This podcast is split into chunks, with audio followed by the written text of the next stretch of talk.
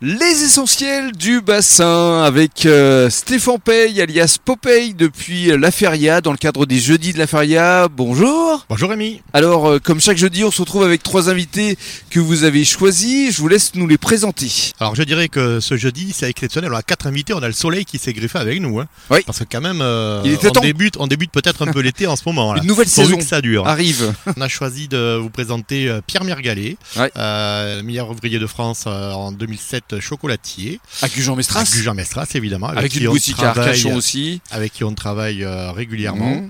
Après, euh, une fois qu'on aura bien délecté son chocolat, euh, on ira se désaltérer au château Portetz Oui. avec Madame Young Terron. Marie-Hélène Jérôme de son Young. prénom. Et pour finir, on ira se défouler un petit peu à Aqualand parce que comme aujourd'hui il fait chaud, eh bien, euh, un Il y a petit peu de frais Des bonnes fera du bien. vagues, un petit peu de fraîcheur.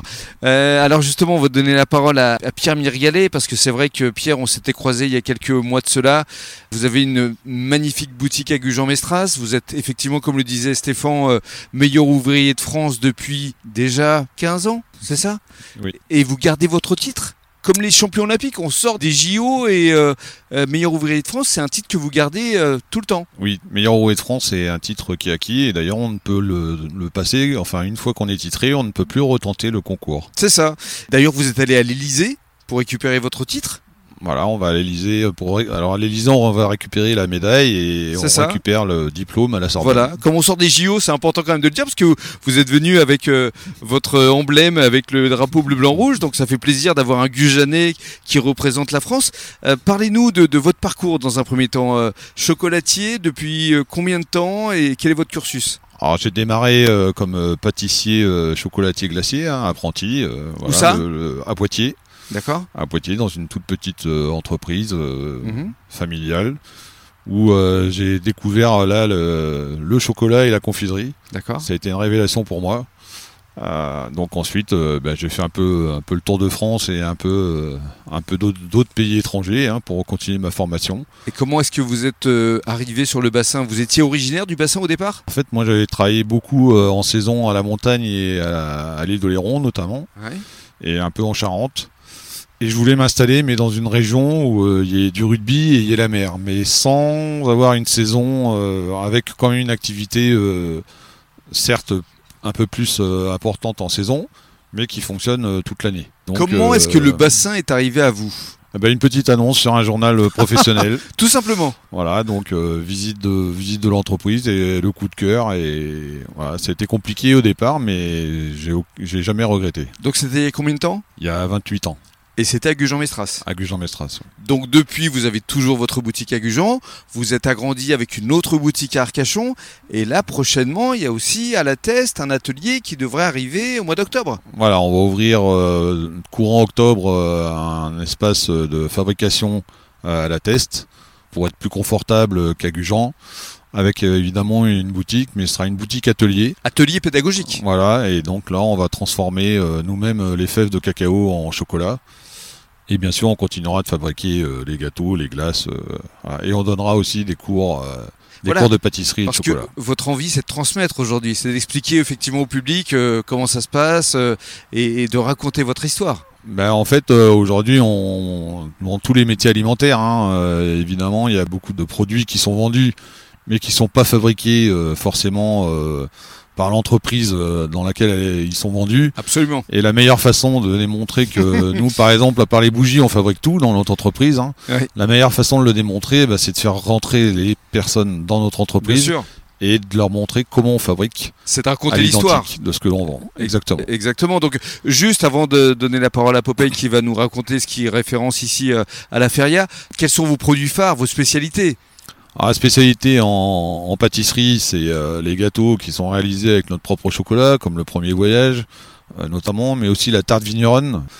Euh, en chocolat, euh, on a les ostréas. Les... L'Austria, c'est votre marque de fabrique. Ah, bah, l'ostréa, en fait, euh, je me suis toujours... euh, Ici, avec les ostriculteurs. Voilà, y- je me suis rapproché un peu des, des ostriculteurs. Euh, l'ostréa, on a créé ça euh, quand il y a eu la crise euh, de, De, la l'huître. souris. Ouais, Voilà, et que, euh, on avait fait une mise en scène avec le cirque Pinder. bien sûr. On avait fait déguster des huîtres en chocolat aux éléphants. Euh, Aux éléphants voilà, oui, oui, avec les éléphants. Et les clowns étaient déguisés en petites souris. En fait, c'était c'était un clin d'œil par rapport au test euh, au test. Bien sûr. Et vous aviez offert d'ailleurs ces chocolats, Olivier Laban.